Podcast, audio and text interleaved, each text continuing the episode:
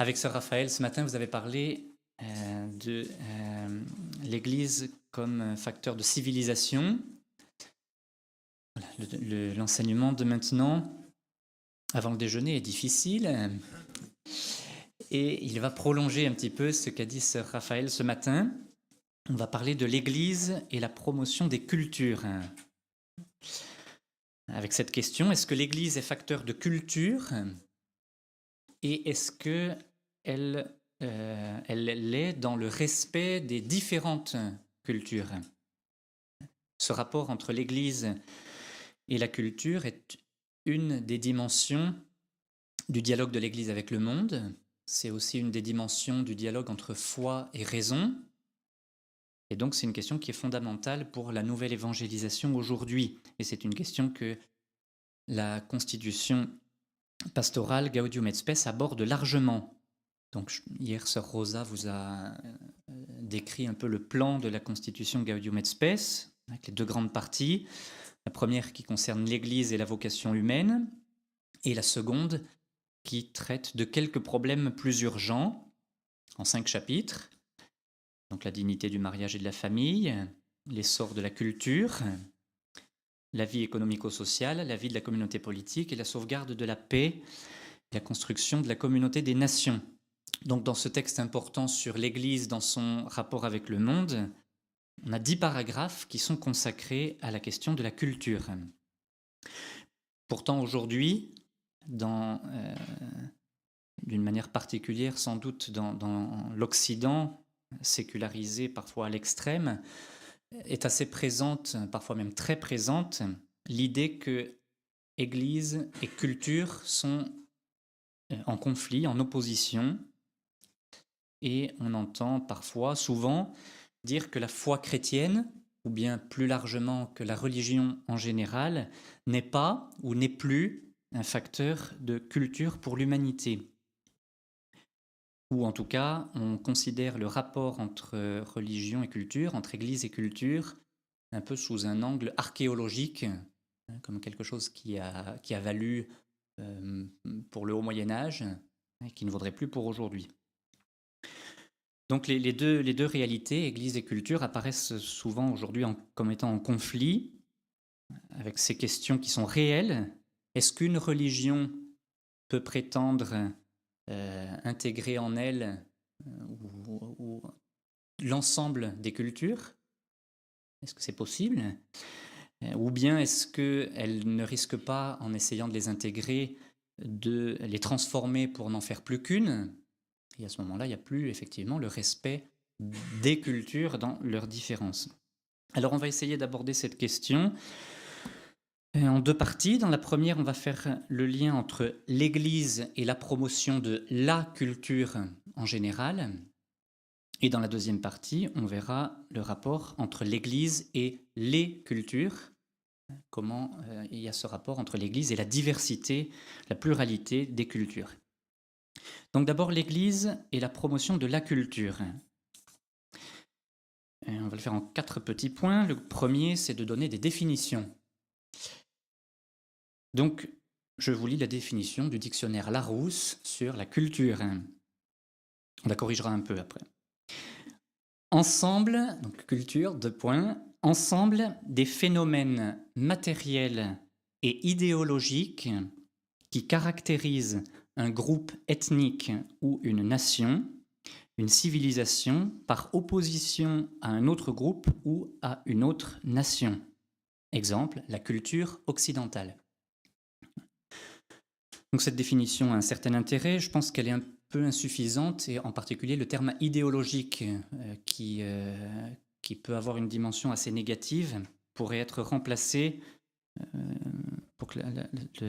cette définition soit plus juste, ce terme idéologique pourrait être remplacé par l'ensemble des phénomènes matériels et au lieu de dire idéologique, on pourrait dire aussi intellectuel, artistique et spirituel. Quand je dis spirituel, c'est dans le sens le plus large du terme, c'est-à-dire pas pas nécessairement religieux, mais euh, les phénomènes de l'esprit, puisqu'on a les phénomènes matériels dans un premier temps, les phénomènes de l'esprit entrent bien dans cette dimension de la culture sans qu'ils soient euh, nécessairement qualifiés d'idéologiques. Au début du chapitre consacré à la culture, le Concile donne cette définition de la culture qui est un peu plus longue et qui est plus complète d'un certain côté, peut-être plus pertinente à cause de ce terme idéologique voilà, la, culture finalement est vue de façon plus positive finalement par l'Église que par le Larousse. Donc je vous lis la définition que donne le Concile. Au sens large, le mot culture désigne tout ce par quoi l'homme affine et développe les multiples capacités de son esprit et de son corps. Oui, très large point virgule, s'efforce aussi de soumettre l'univers par la connaissance et le travail. Encore très important, on y reviendra. C'est pas que la culture, c'est pas que euh, voilà, il y a aussi la question du travail. Humanise la vie sociale, aussi bien la vie familiale que l'ensemble de la vie civile, grâce au progrès des mœurs et des institutions. Traduit, communique et conserve enfin dans ses œuvres, au cours des temps, les grandes expériences spirituelles et les aspirations majeures de l'homme afin qu'elles servent au progrès d'un grand nombre et même de tout le genre humain. Vous pourrez trouver cette définition dans Gaudium et Spes au numéro 53, paragraphe 2. Donc la culture est une dimension qui est essentielle à l'homme et qui est propre à l'homme. La culture n'existe pas dans le monde animal, euh, justement parce qu'elle est de l'ordre de l'esprit. Elle intègre des phénomènes matériels, mais elle est de l'ordre de l'esprit. Et donc elle englobe toutes les composantes de la vie humaine. Et elle se décline dans ses différentes dimensions, les arts, les lettres, les loisirs, euh, les sciences, etc. Voilà pour ce qui est de, de définition de la culture. Un second petit point qui va la préciser encore, hein, et le troisième le fera également, c'est le lien qu'il y a entre culture et vérité. On vient de dire que la culture est euh, une, prérogative, qu'elle est, le propre de la nature humaine et qu'elle est essentielle pour l'humanité en général, mais aussi pour l'humanité de chaque homme. Euh, Gaudium et dit aussi, c'est le propre de la personne humaine de n'accéder vraiment et pleinement à l'humanité que par la culture, c'est-à-dire en cultivant les biens et les valeurs de la nature. Nature au sens large, pas les arbres et les, oiseaux, mais tout, ce qui fait euh, l'homme. Toutes les fois qu'il est question de vie humaine, nature et culture sont aussi, étroitement liées que possible. Donc, euh, la culture est nécessaire à un homme pour qu'il devienne pleinement homme. L'Église proclame cette nécessité, ce caractère indispensable de la culture pour qu'on soit. Euh, si vous voulez, euh, un enfant loup euh, qui a eu aucune culture dans aucune de ces dimensions, ben, ça ne veut pas dire qu'il n'est pas un homme, mais il lui manque pour, pour accomplir pleinement son humanité quelque chose de fondamental. donc l'Église proclame cette nécessité de la culture et elle insiste sur le fait que la culture, en ayant un lien intrinsèque avec la nature, puisqu'elle nous vient du fait qu'on est homme, donc la culture est intimement liée aussi à la question de la vérité de l'homme et de la vérité sur l'homme. La façon dont on va concevoir l'homme euh, va évidemment avoir un lien avec la façon dont on conçoit la culture. Et donc en mettant en valeur et en, en développant ce qui est vraiment humain, eh bien la culture aide l'homme à devenir plus homme.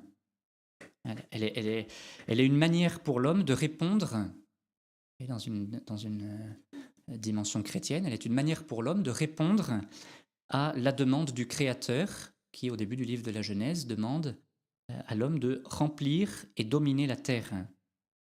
Je, vous cite le pape Jean-Paul II dans le livre qu'il a écrit à la toute fin de sa vie, Mémoire et identité. Remplir et dominer la terre veut dire découvrir et confirmer la vérité sur le fait d'être homme. Ça veut dire aussi réaliser la vérité sur lui-même et sur le monde. L'homme doit se laisser guider par la vérité sur lui-même pour pouvoir modeler, selon la vérité, le monde visible, en s'en servant correctement pour ses fins sans en abuser. Et Jean-Paul II avait évoqué aussi cette question de la culture dans un discours très important qu'il avait prononcé en venant à Paris en 1980 au siège de l'UNESCO. Je vous en lis euh, une ou deux phrases. L'homme vit d'une vie vraiment humaine grâce à la culture. La culture est un mode spécifique de l'exister et de l'être homme. La culture est ce par quoi l'homme en tant qu'homme devient davantage homme et est davantage, EST, davantage. Pour être vraiment homme, eh bien, on a besoin de développer la culture en général et puis pour, pour chacun en particulier. Et donc un rôle important de l'Évangile au service de la culture, ça va être, entre autres, de purifier euh, les cultures des erreurs qu'elles peuvent contenir sur ce qu'est l'homme, et donc en favorisant ainsi le développement euh, des hommes en général et de chaque homme en particulier. Donc si la culture est liée à la vérité de l'homme, et qu'elle a pour but de, la rejoindre, cette vérité, et de l'exprimer, eh bien, elle pourra évidemment se décliner dans de nombreuses cultures et donc euh, s'exprimer de nombreuses manières. Une chose est qu'il y ait une vérité unique, une autre est qu'elle s'exprime de, manière différente. Et pourtant, euh, est importante aussi et vraie cette affirmation de Benoît XVI dans son encyclique sociale, Caritas in Veritate, au numéro 59, où il dit de multiples et singulières convergences éthiques se trouvent dans toutes les cultures. Dans toutes les cultures, il y a des convergences euh, éthiques que, que l'on retrouve. Elles sont l'expression de la même nature humaine voulue par le Créateur et que la sagesse éthique de l'humanité appelle la loi naturelle.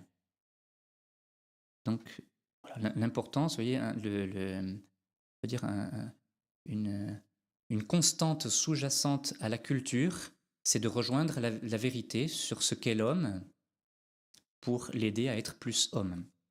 Donc la culture est essentiellement, intrinsèquement liée à la question de la vérité. Après, un autre point, c'est le lien entre culture et liberté. Si la culture est une dimension essentielle de l'homme, comme on l'a dit, eh bien forcément elle va être liée à la question de la liberté, qui elle aussi est essentielle à l'homme, et elle est liée à cette question de la, liberté d'une manière double. C'est-à-dire que la culture est à la fois nécessaire pour la liberté, et en même temps elle va favoriser cette liberté. C'est dans les, deux, euh, dans les deux sens, en, permettant à l'homme de s'exprimer et d'exprimer donc sa liberté. Le concile le dit, la culture, en effet, puisqu'elle découle immédiatement du caractère raisonnable et social de l'homme, a sans cesse besoin d'une juste liberté pour s'épanouir et d'une légitime autonomie d'action en conformité avec ses propres principes. Donc cette, euh, peut dire cette créativité, cette liberté de l'homme qui va s'exprimer à travers ses écrits, à travers ses œuvres d'art, euh, elle, et elle, s'exprime à travers tout ça, vous voyez, en, assumant le passé. la, culture, c'est un développement. Elle assume le passé dont elle ne se coupe pas, et en même temps, elle le développe et elle continue tout ce qui a déjà été euh, approfondi. En ce sens, le terme de culture peut avoir un, certain lien avec le terme de euh, tradition. Donc c'est un peu la raison pour laquelle voyez, ce lien entre la culture et la liberté, c'est une raison pour laquelle les dictatures ont toujours combattu et combattent encore la culture. Un exemple assez frappant, c'est celui qui nous est donné dans la vie euh, de Jean-Paul II. Vous savez que Karol Wojtyla, euh, un jeune homme, une vingtaine d'années, avait choisi de résister à la dictature nazie. De quelle manière? Justement en, euh, en faisant du théâtre de manière clandestine. C'était du théâtre rhapsodique, donc un théâtre très mêlé à la littérature. donc il avait choisi de faire du théâtre et de la littérature, ce qui était interdit, donc il le faisait de manière clandestine pour véhiculer les valeurs de la culture qui était la sienne, la culture polonaise. Et donc en faisant ainsi, en, en transmettant finalement, pour résister à une erreur sur ce qu'était l'homme, l'erreur nazie sur ce qu'était l'homme, en véhiculant ainsi des, vraies valeurs à travers la culture polonaise. Et aujourd'hui encore, hein, ce qu'on appelle, ce que Benoît XVI désignait par les dictatures du relativisme, s'attaquent encore à la culture. Elles le font de deux manières. Euh, d'une part, en reléguant un peu dans, les oubliettes euh, ce qui fait le, les grands classiques de, la culture euh, française, européenne, que ce soit la culture antique, la culture médiévale, et puis d'autre part aussi en promouvant une aculture ou une anticulture qui ne laisse euh, souvent transparaître un peu qu'une mentalité nihiliste qui exprime euh, le vide, le rien. Pas besoin de vous faire de dessins sur des œuvres d'art, entre guillemets, si vous voulez, modernes, c'est pas que l'art moderne soit mauvais en soi, pas du tout, mais quand euh, justement il véhicule le rien, qu'il ne recherche pas la vérité de l'homme et sur l'homme, et que volontairement il se coupe de tout ce qui euh, a fait la culture euh, du passé, hein, non pas qu'il faille la copier, mais s'appuyer dessus pour la développer, ben, à ce moment-là, ça ne correspond plus à ce qu'est la culture. Ça, bon, ça c'est valable pour les œuvres d'art, c'est valable pour certains pan de la littérature euh, moderne, certaines parties de la littérature moderne. Et c'est pour cette raison que Gaudium et dans le Concile, dit il faut éviter à tout prix que la culture détournée de sa propre fin soit asservie au pouvoir politique et économique. Donc pour que la culture puisse être authentiquement culture, il faut qu'elle soit libre par rapport au pouvoir politique et économique. Alors ce lien, vous voyez, on a fait le lien entre culture et vérité, le lien entre culture et liberté. Alors évidemment, il y a, comme toujours, une certaine euh, tension entre euh, qu'on retrouve entre vérité et liberté. Elle existe dans le domaine de la culture comme dans les autres domaines. Mais l'Église rappelle, dans sa doctrine morale, que la liberté n'est jamais une liberté par rapport à la vérité mais elle est liberté dans la vérité. C'est ce que dit Jésus dans l'Évangile. La vérité vous rendra libre. Et quand on veut exercer sa liberté euh, en n'ayant plus de référence à la vérité, eh bien, euh, cette, euh, cette liberté se corrompt. Et donc, comme le, le dit l'encyclique morale de Jean-Paul II, la liberté a une relation nécessaire et constitutive à la vérité. Bon, un petit exemple qu'on donne des fois aux enfants quand on prépare à la confession, je sais pas quoi, pour illustrer cette parole de Jésus, la, vérité vous rendra libre. Quand on dit un mensonge, c'est quelque chose que bon, peut-être il y en a qui n'ont jamais fait l'expérience, ceux qui ont fait l'expérience s'y retrouveront. Quand on dit un mensonge, on se rend compte qu'on perd une part de notre liberté, puisque ce mensonge, il va falloir le cacher. Euh, on est mal à l'aise s'il est découvert. Et donc, quand on s'éloigne un tant soit peu de la vérité, on perd une part de notre liberté, de la clarté qui, est la nôtre. Et donc, en fin de compte, la liberté sans vérité n'est pas la liberté. Et euh, là où on nie Dieu, euh, on, ne construit pas la liberté, mais au contraire, on sape son fondement et donc on sape aussi euh, la liberté souvent, une des questions qui est posée, c'est de dire est-ce que l'Église favorise vraiment la liberté?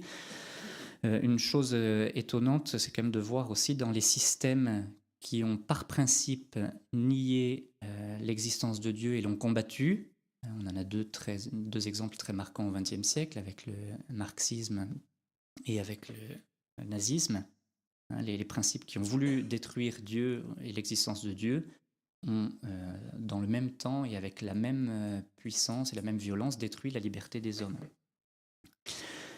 Un quatrième petit point pour finir cette première partie, c'est donc, après avoir évoqué un peu plus ce qu'est la culture, l'inculturation de la foi. Alors qu'est-ce qu'on appelle l'inculturation? Eh C'est justement la rencontre entre l'évangile et une culture. L'inculturation, c'est le fait euh, d'incarner l'évangile dans les cultures des peuples.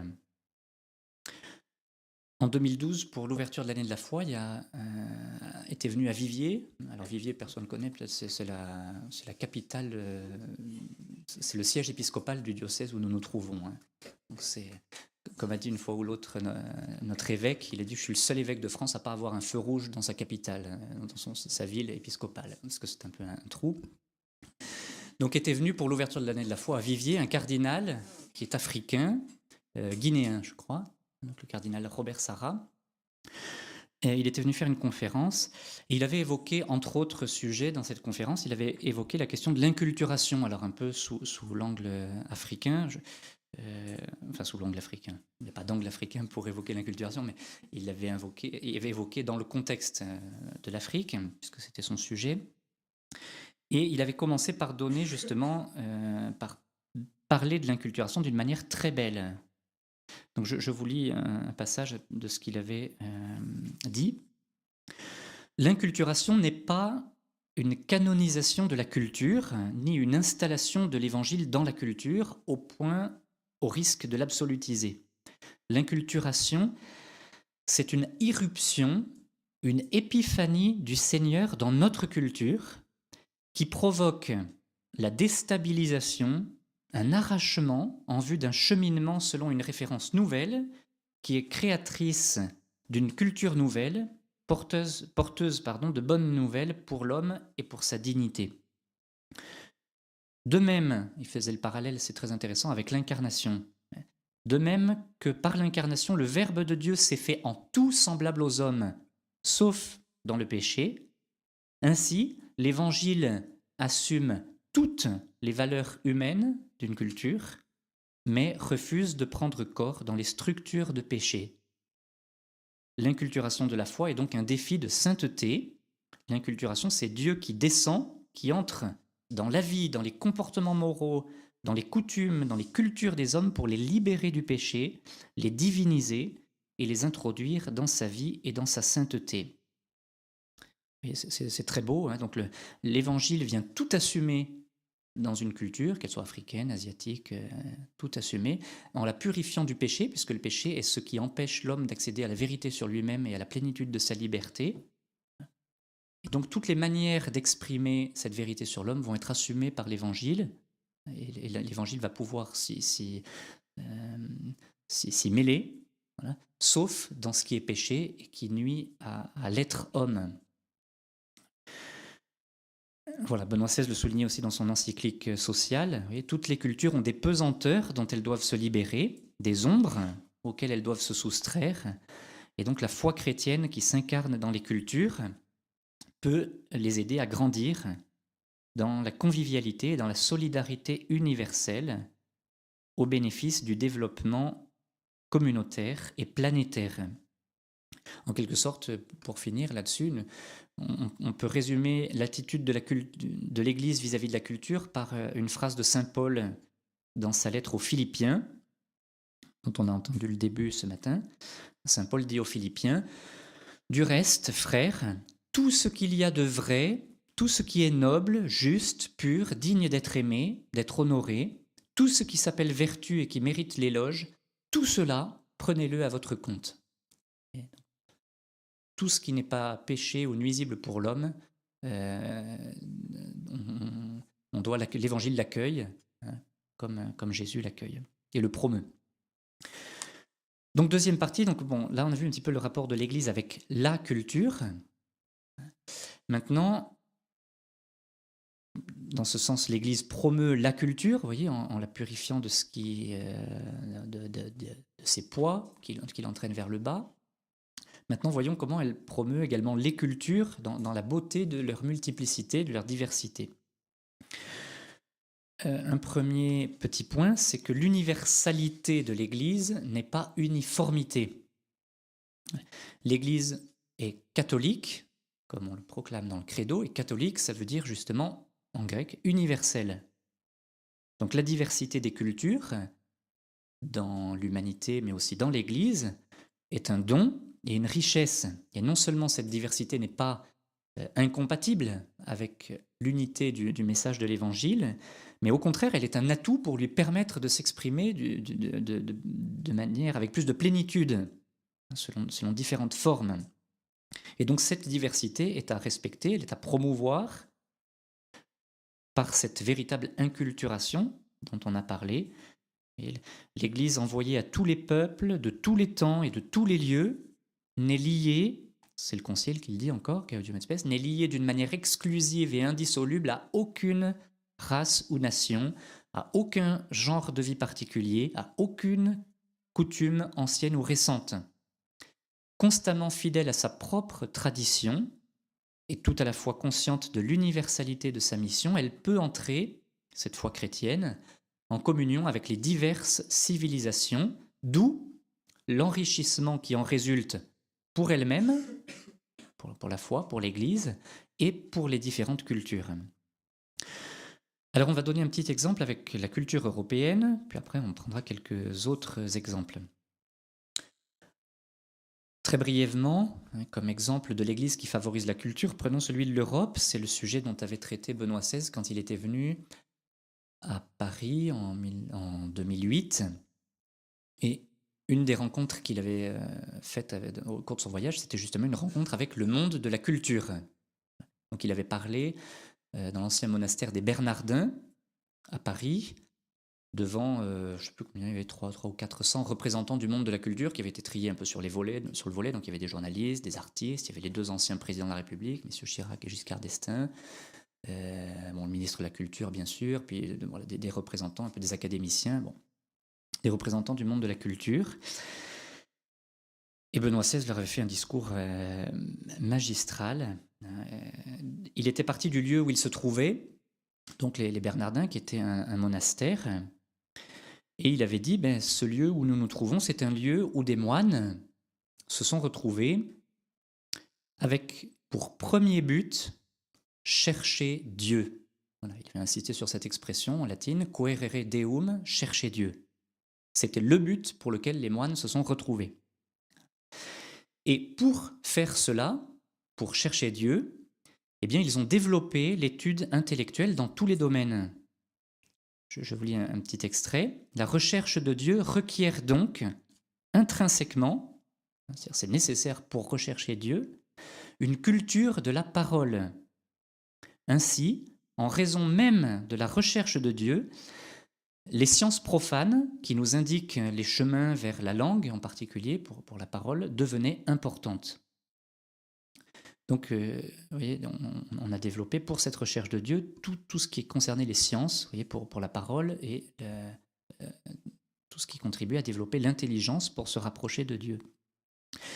Et dans leur recherche de Dieu et leur désir aussi de le rechercher en répondant, voyez, à cet ordre de Dieu au début de la création, dominer la terre, soumettez-la, eh bien, les moines ont aussi développé le travail, pas que la dimension intellectuelle, mais aussi le travail. D'où cette euh, devise des, bénédictins, ora et labora, prie et travail. En fait, c'est même plus que ça, c'est même un, peu intraduisible parce que dans le labora, il y a le ora qui revient en latin. Et donc, si vous voulez traduire avec le jeu de mots que ça représente, ça fait prie et travail avec la prière dans le travail.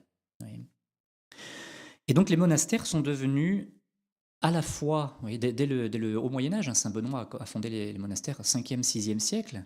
Donc les, monastères sont devenus euh, non seulement des centres de réflexion et d'études intellectuelles hein, qui ont, parsemé l'Europe, mais en même temps des lieux où se développait la maîtrise et le travail de la terre, et des lieux de savoir-faire et d'échange, d'échange à la fois spirituel, dans le sens large, euh, spirituel de l'esprit, intellectuel, et aussi matériel, et, donc culturel.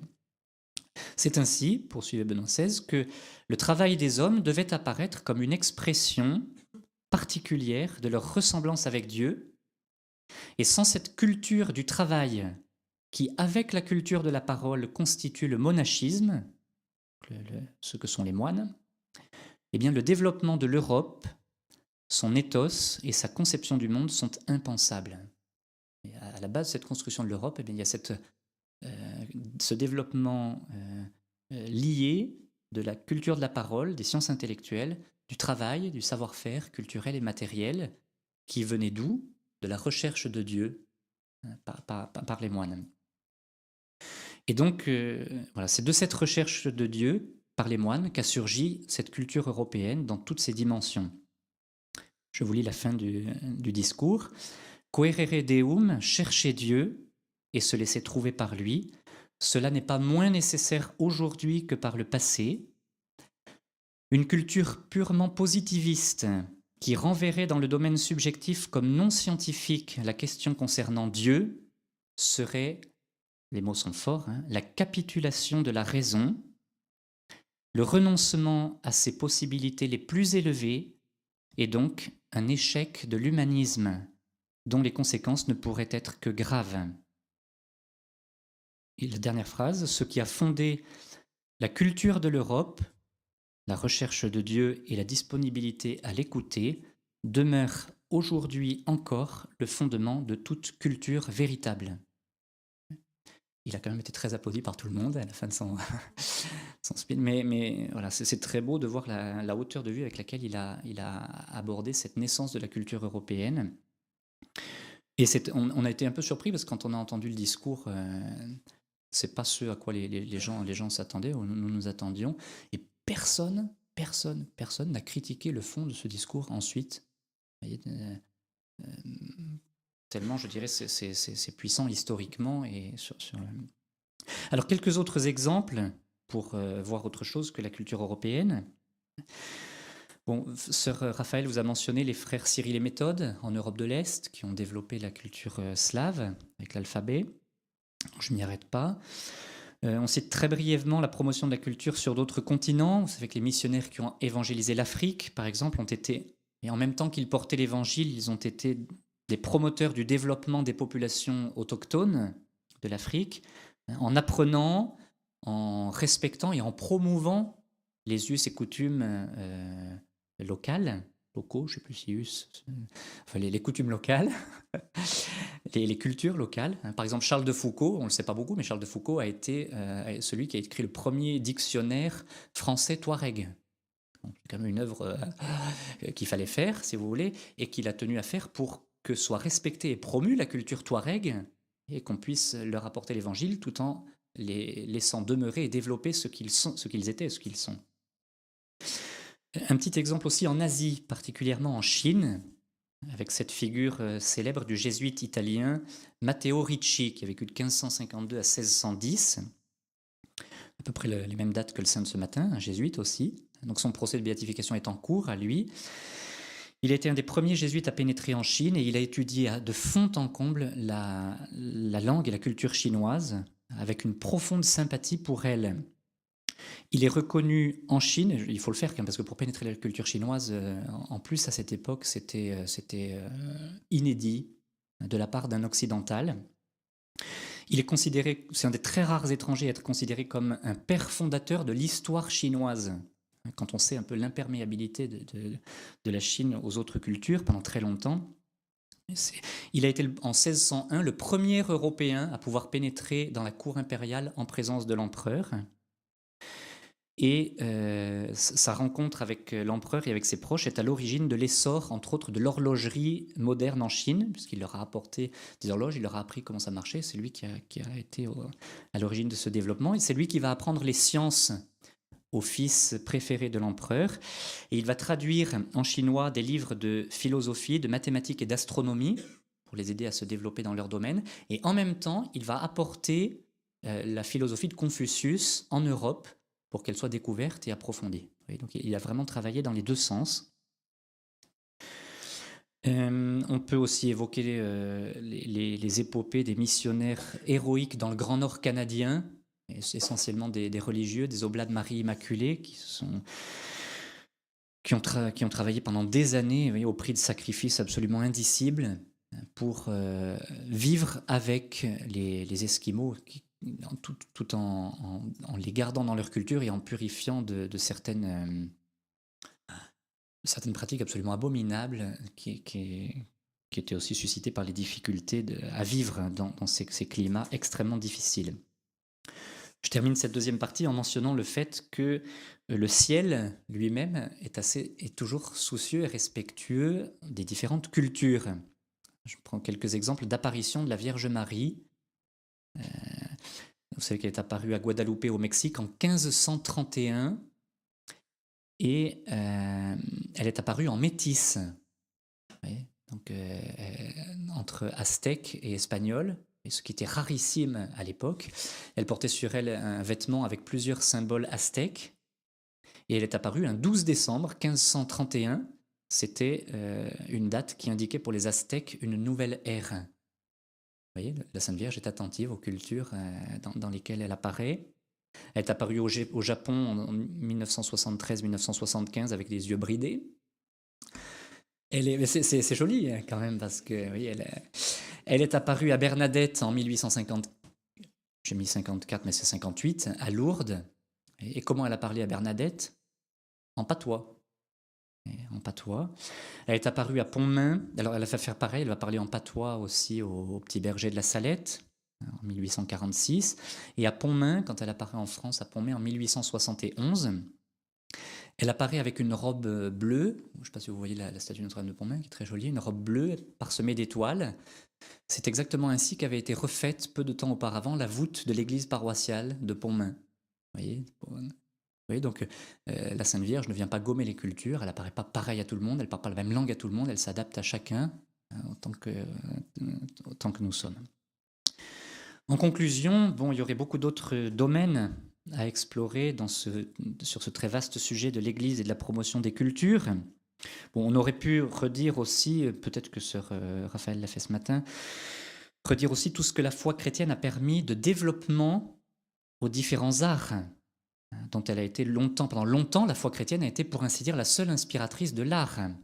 Qu'on pense à la sculpture, à la peinture, à l'architecture, les cathédrales, à la musique, à la littérature mais aussi à la philosophie. C'est important de, rappeler que beaucoup de notions philosophiques euh, se sont développées à partir de la réflexion et de la théologie chrétienne. Un petit exemple, les concepts de personne et de nature, et donc tout ce qui est ensuite inhérent, par exemple de dignité de la personne, euh, on, a commencé à réfléchir dessus à partir de euh, la réflexion théologique sur le mystère de la Trinité comment ça marche avec euh, plusieurs personnes, une seule nature, et à partir du mystère de l'incarnation, la personne de Jésus qui a la nature humaine et la nature divine. Et c'est à partir de la réflexion théologique sur ces sujets qu'ensuite on a réfléchi d'une manière philosophique sur ces concepts de personne et de nature, et qu'aujourd'hui on peut réfléchir sur ce qu'est la dignité de la personne. Donc la foi est vraiment un moteur pour la culture, et ce qui permet à la fois d'être un moteur pour la culture ici-bas, c'est le fait qu'elle a aussi les yeux fixés sur euh, le monde à venir et sur le ciel. Le fait que les chrétiens aient les yeux fixés vers le ciel et qu'ils regardent euh, comme euh, prioritaire la vie future, ça ne les détourne pas. Non seulement ça ne les détourne pas de travailler au développement et à la culture de ce monde-ci, mais au contraire, comme il est vu dans une perspective de préparation à quelque chose de beaucoup plus grand, l'importance du développement sur la Terre a, des racines, si vous voulez, beaucoup plus profondes. Hein, et, avec cette, perspective de la vie éternelle, euh, nous donne une, décision et des, forces euh, puissantes pour travailler à, l'avènement de cette vie éternelle dès maintenant en nous développant sur cette terre en, comprenant la signification profonde et entière de tout ce que nous faisons maintenant pour le, développement de l'homme et des hommes dans cette perspective de la, de, la, vie éternelle. Et on peut dire, pour finir, que cet échange entre foi et culture est à double sens.